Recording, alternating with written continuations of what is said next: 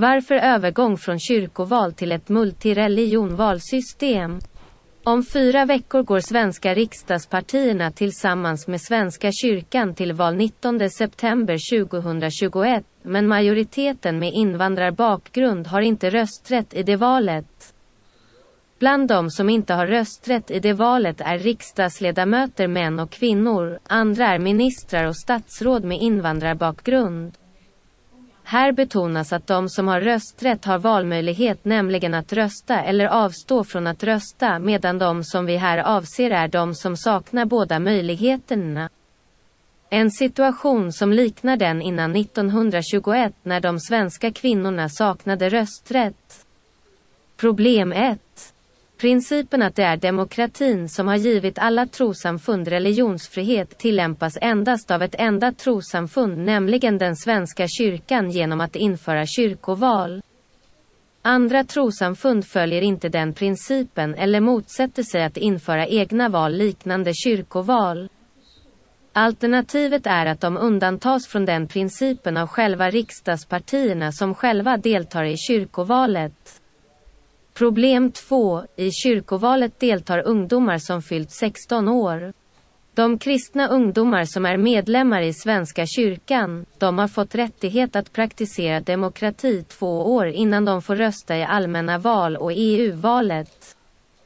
Medan andra ungdomar som också har fyllt 16 år men som tillhör andra trosamfund inte får delta i ett sådant val eller liknande val som arrangeras av olika trosamfund. Även vuxna kristna deltar i kyrkovalet, men inte andra vuxna som tillhör något annat trosamfund. De har inte heller ett liknande val som kyrkoval som de kan praktisera demokrati vid. Problem 3. I kyrkovalet deltar alla riksdagspartierna även Sverigedemokraterna, SD under olika samarbetsformer. Riksdagspartierna deltar i kyrkovalet och har mandat i kyrkomötet som enligt sex paragraftecken lagen om Svenska kyrkan säger att kyrkomötet är Svenska kyrkans högsta beslutande organ. Detta är mot principen att kyrkan och staten är separerade. När man säger att staten och Svenska kyrkan gick skilda vägar, är frågan hur det då kommer sig att korset fortfarande vajar på den svenska flaggan. Varför Svenska kyrkan har en egen lag lag 1998 till 1591 om Svenska kyrkan trots att Svenska kyrkan är ett trosamfund enligt första paragraf av samma lag Svenska kyrkan är ett evangeliskt Lutherskt trosamfund. Detta innebär att Svenska kyrkan är ett trosamfund som alla andra trosamfund. Problem 4. Valet mellan att ta bort alla religioner eller att ha dessa kvar men införa demokrati i alla trosamfund att ta bort alla religioner.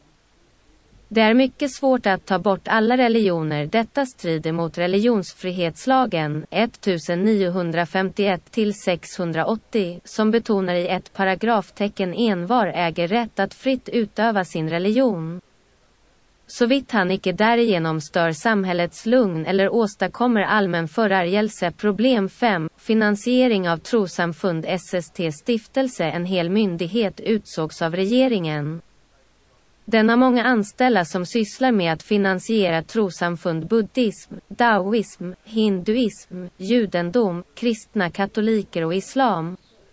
Det handlar om otroligt stora resurser, skrifter och lagar. Bara kostnaden för kyrkovalet är 150 miljoner kronor. Men det är få som deltar i kyrkovalet. Detta ohållbara nuvarande bidragssystem kallas för statsbidrag och finansieras med skattemedel. Problem 6. De nuvarande trosamfunden, oavsett religion, har inte lyckats skapa fred. Krigen fortsätter, folk flyr och flyktingar har svårigheter med att få skydd. Även rasistiska organisationer har ökat i antal, vilket gör det ännu svårare för flyktingar. I del 2 kommer vi att ta upp lösningar på problemet. Lösningen är ett kompromissförslag som innebär att kyrkoval ersätts med ett multireligionvalsystem där alla medlemmar i alla trossamfund får rösträtt och att undvika att ha många olika trossamfundsval. Att ersätta statsbidrag, ett skattefinansierat system med ett multireligionsstöd motsvarande partistödet. Att motverka främmande staters finansiering vilket påverkar trossamfunden och hur deras verksamhet bedrivs. Erfarenheten visade att bidrag från andra länder kan vara orsaken till varför man införde partistödssystemet i Sverige. Vad händer om ett trossamfund säger nej? En demokratisk tvångsmedel. Det trosamfund som motsätter sig detta förlorar helt enkelt rejten till bidrag nämligen multireligionsstödet, Blir isolerat och förlorar medlemmar och får även svårt att driva sin verksamhet som lokalhyra med mera de trosamfund som motsätter sig och vill fortsätta att ta emot anonyma bidrag, DVS från utlandet blir det i dessa fall tydligt för staten och allmänheten och skattemyndighetens redovisning. Den svenska kyrkans respons. Inget svar trots många gånger och i alla län, både genom mail, deras internetformulär och per telefon. Svenska kyrkans svar var att andra trosamfund också kan starta egna val, men vill inte bidra eller hjälpa till med det. När de nya svenskarna frågade dem som representerar den svenska kyrkan om de kan lära ut till andra trosamfund om hur svenska kyrkan lyckades med att införa kyrkoval och hur det fungerar blev svaret Nej.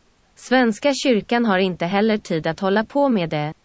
Vi frågade om vad Svenska kyrkan säger om de döda i kriget och de som flyr och som ingen vill ta emot och att SD deltar aktivt i kyrkovalet och har mandat vid kyrkomötet. Andra med invandrarbakgrund saknar rösträtt vilket utnyttjas av SD. Den demokratiska reformen kan betraktas av Svenska kyrkan som blev av med miljarder, begravningsrätt, skog, mark och fonder och förlorade maktställning och att motsätta sig att kristendom jämställs med andra trosamfund. De som inte får rösta och de som har rätt att rösta har skapat en SK-demokratisk klyfta mellan kristna som har rösträtt och andra kristna som inte har möjlighet till att rösta. Mål och syfte för reformen stöder du en sådan konfliktlösningsmodell och genom denna på ett konkret och effektivt sätt uppnå fred. Nu till frågeformulär gällande multireligionvalsystem, ja. Nej eller avstår det är demokratin som har givit alla trosamfund religionsfrihet, om demokratin har givit alla människor frihet att utöva sin religion. Vill du då att alla trosamfund inför demokrati i sin religion som Svenska kyrkans kyrkoval är du för en övergång från kyrkoval till ett multireligionvalsystem som innebär att alla trosamfund inför demokrati i sina trosamfund? I motsats till kyrkovalet får inget politiskt parti eller politiker som representerar något parti delta i multireligionvalsystemet. Är du för det? Kyrkan har en egen lag, lagen om Svenska kyrkan. Andra trosamfund har inte det. Vill du ändra på det? Svenska kyrkan har egen budget medan andra trosamfund som TX judar, muslimer, hinduer och buddister inte har en egen budget utan är beroende av bidrag, statsbidrag från SST, DVS skattefinansierade. Vill du ändra på detta? Kyrkoval tillämpas bara i de nordiska länderna men det har varken utvecklats eller givit andra som tillhör någon annan religion rösträtt och därmed har inte fred skapats. Vill du att ett multireligionvalsystem ska tillämpas i övriga nordiska länder inklusive EU och så småningom i övriga länder? Att varje religion har ett eget val är mycket kostsamt och komplicerat. Är du för en övergång från kyrkoval till ett multireligionvalsystem? Staten och Svenska kyrkan separerades från varandra år 2000 men korset finns fortfarande kvar på flaggan. Vill du att korset istället ersätts med C som representerar alla medborgare och som hela den svenska IT-infrastrukturen vilar på? Alla världens flaggor får det egna landets toppdomen istället för svårtolkade symboler.